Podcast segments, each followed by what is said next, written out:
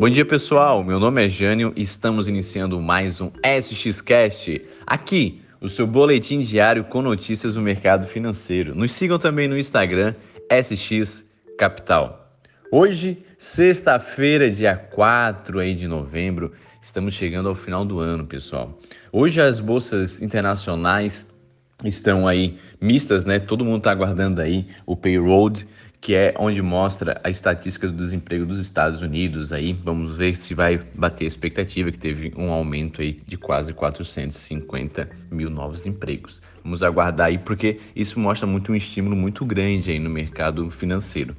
Aqui no Brasil vai ter aí o leilão dos 5G, vai dar continuidade, né?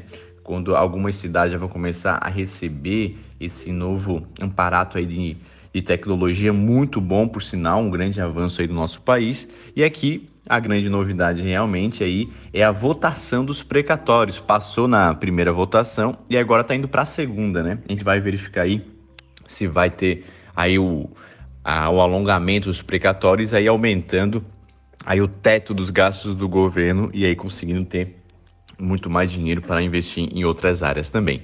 Hoje os mercados estão, estão aguardando alguns resultados. Hoje o Bradesco aí vai fazer uma teleconferência falando dos resultados que saiu e a gente vai acompanhando aí o mercado e a bolsa também.